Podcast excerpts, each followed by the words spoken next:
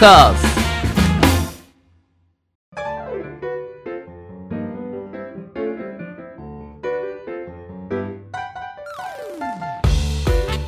リスナーの皆様、ご機嫌いかがでしょうか？e スポーツキャスターの R です。そしてアシスタントの中村優香です。今週もどうぞよろしくお願いいたします。よろしくお願いします。ということで、中村さん早速ですが、ゲーマーの流儀とはどのような番組なのか、初めて聞くリスナーの皆様のためにもご説明お願いいたします。ではゲーマーの流儀とはどんな番組かと言いますと e スポーツ実況のパイオニア R さんからゲームにまつわるニュースの解説や最新情報ゲーム人生で学んだことプロゲーマーたちのすごすぎる実態などなどさまざまな角度からゲームの魅力楽しさをお伝えいただきますトーカーズそれではゲーマーズニュースから行ってみましょう。早速参ります。本日のニュースは世界最大級の e スポーツフェスドリームハック2023年に日本初上陸。音楽やエンタメとの複合型というニュースです。エンカウントの記事によりますと、ドリームハックジャパン実行委員会は10月6日、e スポーツをはじめ音楽ライブ、ゲームやアニメなどのコンテンツ、新しいプロダクトの展示などを複合的に展開するドリームハックをドリームハックジャパンとして2023年に日本で初開催することを発表しました。このドリームハックは1994年にスウェーデンでスタートし世界で年間35万人以上の動員実績を誇るエンターテイメントフェス数多くのコミュニティで構成された複合型の没入体験イベントでプロ選手が参加する e スポーツの大会アマチュアや学生向けあるいはタレントやインフルエンサーらによる e スポーツのエキシビジョン豪華ミュージシャンによるライブパフォーマンスが行われてきました。また世界的にはすでにメインストリームとなった持ち込み PC でのデジタル、えーキャンピングこれがランパーティーですね。さらに e スポーツだけでなくゲームやアニメカルチャーから広がるコスプレトークショー実況中継などのイベントも実施。最新の IP やギアが紹介され体験できる数々の展示ブースなど様々なコンテンツが有機的につながり、えー構成されています。開催日程会場などの概要は後日改めて発表されるということです。はい。R さんこのドリームハック。はい。1994年にスタートっていうことでうん。かなり歴史のあるそうですね。イベントなんですね。ドリームハックはかなり有名な、うん。えーイベントで、まあ、スウェーデンのイベントなんですけど、結構まあいろいろ世界でもドリームハックホニャララみたいな感じで行われてたりするんですが、はい。まあ、簡単に言うとあの東京ゲームショウのもっとなんか規模が大きい、幅広いバージョンみたいなうん感じなんですよね。はいで実際その e スポーツ系の格闘ゲームのイベントとかもドリームハックで大きな大会行われてたり、はいもう何年も前からしてるんで、うん結構その日本のプロゲーマーとかドリームハックに行って、えー競技に出てる人とかもいますね。はいでこれ今回はそのドリームハックジャパンって多分満を持してやることになったと思うんですよね。なんならえっ、とね2017年とか6年ぐらいからドリームハックを日本でやりたいっていう動きがあるのはなんか自分も聞いてたんですよね。でもなかなかまあコロナとかもあったりとか、うんで伸び伸びになってたものが23年にあると。でこれやっぱりいいのは、まあ、東京ゲームショウは東京ゲームショウで世界的なイベントとしてこう日本の伝統的なゲームショウなんですけど、はいまあ、海外のそのこういうゲームイベントってうんやっぱり毛色が違ったりとか、うん。見せ方が違ったりするんで、うん。ドリームハックがやりたい e スポーツ大会とか、うん。ドリームハックがやってる音楽イベントってこういう演出だよねっていうものが日本で見られるのははい。すごいその日本のそのいろんなエンターテインメントに携わる人たちにもはい。刺激になるだろうなっていうところ、あとはそのランパーティーっていうこれはあの PC を持ち込んでみんなで一つの会場で自分のデスクトップ PC を置いて、えー遊ぶっていう特殊なイベントなんですよね。はい。でこれも結構2015年ぐらいからずっと行われてるはい。イベントなんですけど面白いのは、はい。この例えば会場を3日間借りて、そこに全国から応募した人が自分のデスクトップを会場にまず送るんですよ。ほで梱包を解いて 自分のスペースに自分う、の、うん、普段は自分の家の環境をまず構築する。はいでそれがブワーって並んでるんですよ。はい凄まじい広さに。うん。でそこで、えっと例えばじゃあ自分の好きなゲームの体験会をやったりとかえここからここまでのスペースは10台の PC 使って5対5ではい。あのオフでうん対戦チームゲーを対戦しようとかあってそれが3日間、えっと、貫徹で行われてた カオスですね。かなりカオスです。はいでドリームハックはどういう座組になるかわかんないですけど、はい。結構そのあれですね日本の結構でかいランパーティーとかだとはい。3日間ぶっ通しで、うん。まあ、勝手に寝ろみたいな、はあ。お前ら好きな時に寝て、好きな時に来てうん。やっていいよ。その代わり一応その PC とかの安全は守るみたいな感じになってるんですけど、結構そのでかい、はい。えっと、PC メーカーの人から「差し入れです」とか言ってピザ100人前とか ブワーンって来てすうごい規模。わーとか言ってみんなが「餌だ餌だ」みたいな感じで盛り上がって、はいうん。なんかみんなでこうなんか「何々ありがとう!」みたいなことを叫んでピザをもらうとか、うん。結構ね楽しいうん。イベントではあるんですけど。かなりオープンなイベントなんですね。オープンですね、うん。オープンなんかやってることは超アングラなんですけど、はい。オープン超オープンです。はい、っていうのとかもあって、日本だとここまでいろんなことが複合してるイベントってないんで、はいうんまあ、どんな箱でどれぐらいの規模感で再現するかっていうのは、はい。結構あの注目だし、うんまあ、ここでなんか e スポーツの大会とかあるんだったらなんか自分も協力というか、はい参加するようなことがあるのかもなっていう感じはしてます。こちらのドリームハックがうん来年ですね。来年2023はい年ということで、どのようなイベントになるか注目です。楽しみですね。以上、ゲーマーズニュースでした。はい、ありがとうございました。トーカーズ。ゲームに特化しまくりトーク番組ゲーマーの流儀。続いてはこちらのコーナーです。中村優香の聞いてみましょう。こちらのコーナーは私中村優香が R さんに聞きたいことを聞くごくごくシンプルなコーナーです。はい。では本日の聞きたいことは e スポーツのリアルなお金事情、はい。R さん教えてください。ここに来てマニー問題。おっと、はい。なかなかですね、うん。あのお金の話はあんまりしないでおなじみの私ですが、はいそうなんですよ。どういう切り口でいきますか、い。やこの質問がですね、はい。あの e スポーツって、うん。もう大会とかになるとものすごい額じゃないですか。まあそうですね。あのテレビとかでよく紹介されるのは、今 e スポーツの大会は優勝すると何億円もらえますみたいなのありますね。はい。はいはい。そこについて、うん。こうリアルな？でもそれって、こう本当に一部の方だけじゃないですか。うん、そうですね。今回はリアルなお金事情ということで、はいはいはい。ちょっとリアルな。はいじゃあ段ここだけの階に分けていくと、はい例えばトップのプロゲーマーがどれぐらいもらってるだろうっていうのを推測ですよ。はい推定ですけど、日本でトップ層の人はでも本当にトップは年年収っていうか年俸みたいなのでうん。何千万とかもらってると思いますね。はい。えーっとまあただその例えばチームに入ってるとするじゃないですか。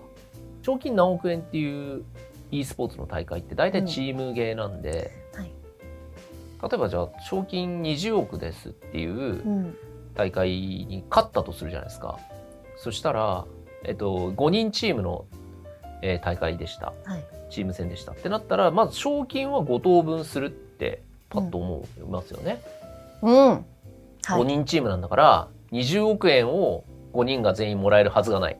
そうですね。最低5等分。はい。まあ1人頭4億かなうん。って普通の人は思うと思うんですけど、えどっこいそうではねえと。うん。えまず、えーチームのチームに入ります。20億、でおそらくチームが何割か持ってきますだってそのチームを運営するための運営資金そうですよね。じゃあ半分だとしましょう、うん。さあ10億円になります、はい。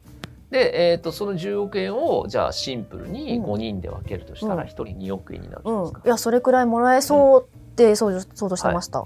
えだけど、えー、とじゃあシンプルにその2億円が入ってきたとしても、うん。えー、とそれが大体日本国内で何億円っていう大会はないので、はい。じゃあアメリカで行われた大会だとすると,、えー、とアメリカって、えー、と W8 ベンとかっていう、うんえー税金に関する長所があるんですね。はい。でその税金の長所をちゃんと書かないと えっとよ3割取られます。税金で三割も取られますか？はいはいはい。なので、えっ、と、20億円のうちの、はい。えー、6000万持ってかれますね。あらその、長所をちゃんと書けなかったとしたら。であら、はい。えーと、そんなに3割持ってかれて、今はい1億4000万じゃないですか。うん。やったぜ、1億4000万。じゃあそれでも大きいですよ。1億4千万は。そう。えっ、と、だけど、それが日本の所得になりますよね。はい。で、えっ、と、あなたはうん所得税がかかるので、うんえーその年の売り上げかな？まあ、自分が稼いだうんお金に対する税金を払ってくださいねうんっていうのが、まあ、1億4000万もあったら、うんまた日本でも多分取られるんですよね。うんはいその年間のあれにした時にそうですね。うん、なのでそれもまあまあいろいろ税金対策とかもありますけど、はい。結構に 2, 割から3割ぐらい多分取られるうんん。ですよねうん。その年の終わりにはい。決算の時。うん。でさらにえっとまだあるんです次のか年の税金っていうのは、はい前年度の年収にかかってくるのであー1億確かに4000万以上稼いだやつの次の年に払う税金っていやー、結構凄まじい確定申告怖いな。そう はい。ので、えーっと、うんなんだかんだで、その2億円ぐらいもらったとしてうも、ん。自分的に使える額は1億いかないぐらいなんじゃないですかね。20億もらっても、賞金で。そう、20億の大会で勝ったとしても、多分手元で使えるのはそうなんだ。1億弱ぐらはい。いになっちゃう。うん。っていうのを考えた時に、でもそれって20億円もらえるのはもう年に世界中で1チームとかうん。だからそこに投資してるチームもいっぱいあるわけじゃないですか。っていうのを考えた時にじゃあそれを高いと見るか安いと見るかっていうのがん。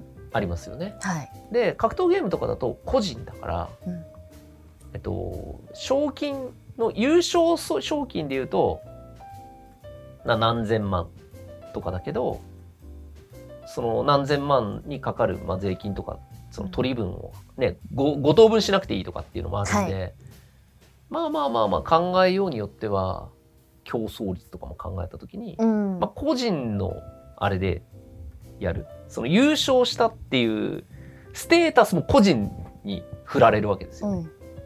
えー、と例えばチームゲーでの優勝っていうのはその5人が集まって初めて優勝になるから、はいまあ、優勝メンバーっていう意味での価値はつくけど、えっと、個人ゲームで優勝した時はもうその人が世界一になるから、じゃあそこからどういうふうに他の仕事が派生するかっていうのも結構違ったりする。はい。だから、えー、と結果が出るっていうことに対してもらえる賞金を当てにしてるとあんまりいいことはない。うん。だから、ね、プロゲーマーは結構言うのは賞金はボーナスで結果的に日々の活動でどれぐらいそのか安定した収入を得られるかっていう方がうん結構大事で精神的にも大会ってやっぱ水物だからうんいちいちその大会に負けたから落ち込んでたらうん次の大会に向かえないしはい。メンタル保てないっていうのはよくある話ですよね。うんでじゃあキャスター一部の、えー、とよくイベントで見るキャスターの人たちは現状は普通のサラリーマンやるよりは、えー稼げてます。おまあ、間違いないとはいその自分の周りとかを見てもね。うんだから結構最近はキャスターを目指す人が多いし、うんえっと競技にもよるんですけどキャスターって息が長いんですよね。はい。要するに息が長い。プロプレイヤーとして活躍できる年数って FPS とかだと23年、うん。えー LL とかで長いものでも56年、えー格闘ゲームはすげえ長くて10年以上の選手いるけど、えっと、キャスターは e スポーツキャスターっていうのはうん平均して多分5年以上やってる人とかは多。い。印象、自分も含め、うん。まあ、俺はもう結構10年とかあのプロになってからやってますけど、でも結構長いんですよね。あいつも見るあの人だな。うんうん。おなじみのあの人。あの人に実況されたいとかっていう形になっていくんで、ある意味プロよりも安定してる、えー職業うん。って最近言われ始めましたね。ああ、それはキャスターさんなんですね。あのさっきの大会の話で、うん。あの賞金大きい額ポンってもらうじゃないですか。はい。で、まあ、さっきみたいに例えば20億のイベント出て優勝したら、うん。まあ、5等分して、うん。そんな億ももらえないよってうん。話でしたけど、うん。ものすごくはい。推定で、はい。でもものすごく多分削られていくのは間違いないじゃないですかすごい削。られます。はい。でそういう時に、はい。なんか税金対策じゃないですけどはい。シンガポール行こうとかならないんですか？ああ、だから車買おうとかにはなるんじゃないですか。あでも車も、えっと、固定資産でうん300万の車買っても確かあれ300万円分の経費にはならないんですよ1年目で。はい。3年とか5年で消化するっていうことになって、うん。1年間で経費になるのはじゃあ5年消化だったら例えば、えー、と60万はい、ってなるんで、うん。本当に経費を生み出すのは大変だなって俺は思ってます。税理士さんにお金もっと使ってくださいって言われても、ないです使うと。あアルさんそうやって言われてます？と言われた時はあります、うん。はだから普段の活動って、い。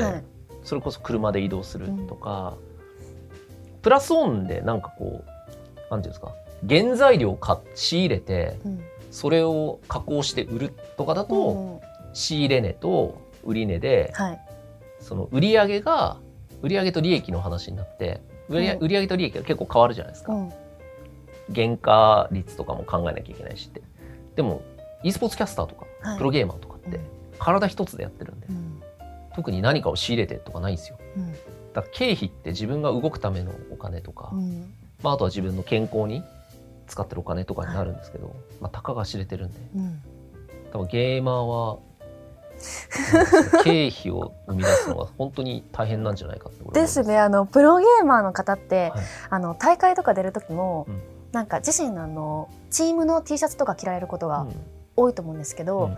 でも R さんって、うん。イベント出演される時も、うん。衣装基本自由じゃないですか。そうですね。経費落としやすくないですか？R さんの方が。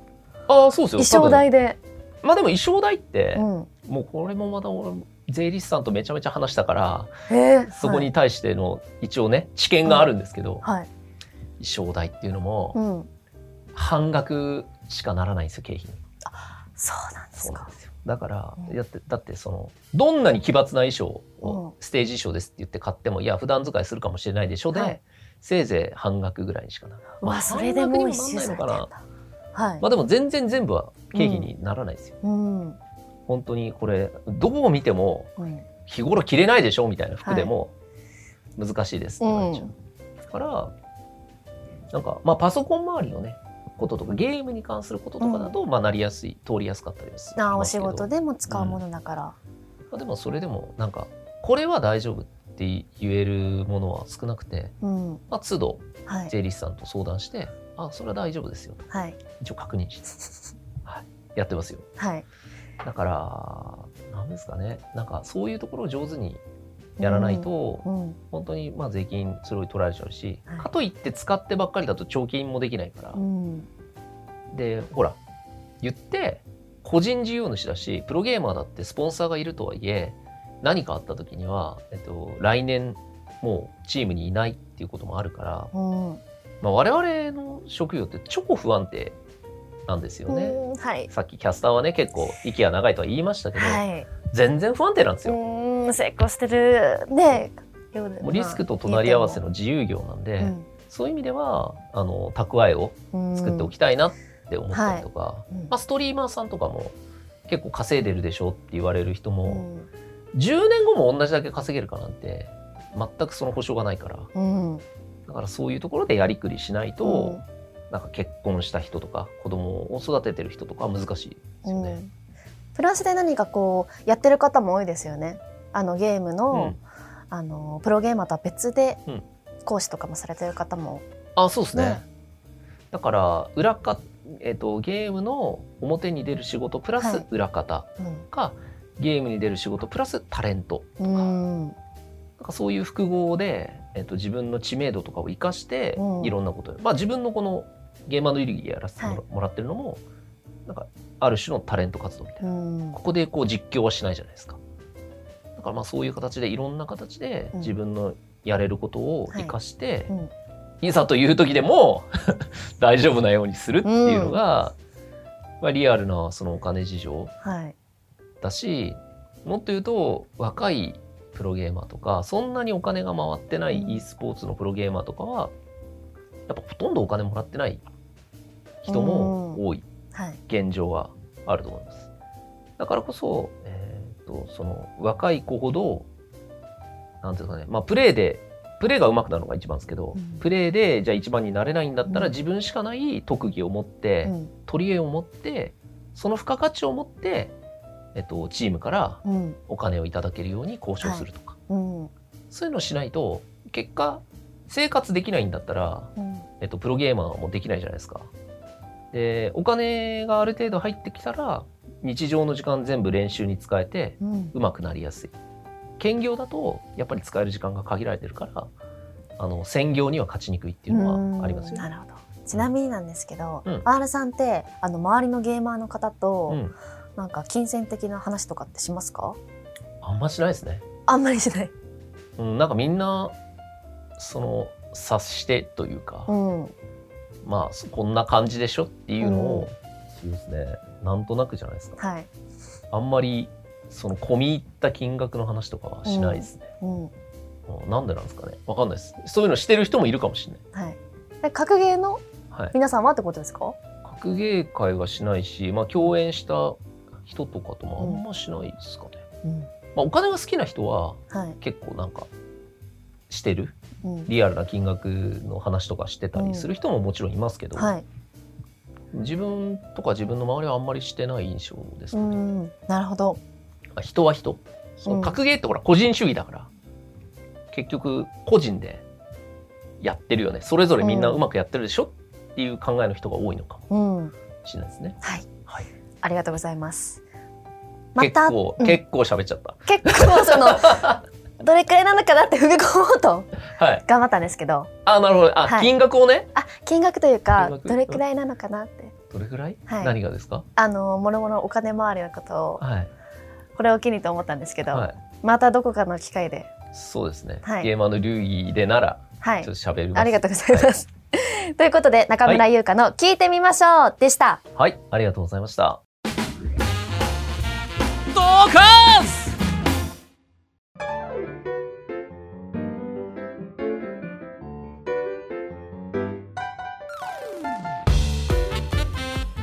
ゲーマーの流儀、あっという間にエンディングのお時間です。はい、R さん何かお知らせはございますか？そうですね、えっと、11月もストリートファイターリーグ続いてますし、他にもですね、えっと、SNS 等を見ていただければ、えー告知出てると思いますので、よろしくお願いします。はい。番組では R さんに聞きたいゲームの質問、疑問を募集しています。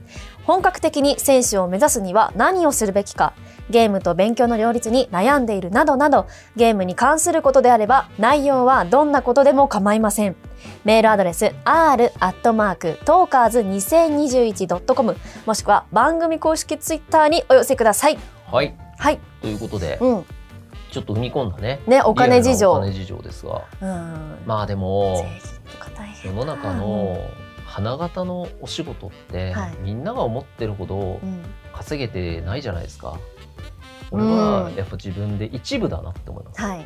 そのすごく羨まれるような稼ぎ方をしている人は、だからすごいね社会に出て思ったんですよみんながやりたい仕事ほど代わりがいるからうん。あの厳しいはい。のが世の中でうん。だから競争率が激しいしはい。逆にそこで一番になれたらうん価値が出る、うん。うん、だから e スポーツもどんどんそういう風な世界になっていってる感じはするんで、はい。まあ、これからその e スポーツで何かこう憧れの何々さんみたいになりたいとかっていうふうに思ってる人はなんか早いうちからそういう仕組み、うん。うん。えっと、e スポーツで今どういうふうにお金が回ってるかとかっていうのは勉強していくとあの自分が今何をするべきかとかはい。どういうふうに動くべきかっていうのが見えてくるかもしれないですよね。なるほど。うん本当にはなんかプロゲーマーさんって一攫千金みたいなうんイメージが雰囲気ありますよね。ありましたね。そういうふうにメディアも言ってるし、うん。まあいろいろですね。一攫千金っていうのは確かにそうだし、現実はそんなに甘くないと。まあ俺が見てきた現実はですけどね。なんか闇感じた 闇感じたよありがとうございます。はい。ありがとうございます。ということで、次回も来週火曜日にアップ予定です。それでは来週も行ってみましょう。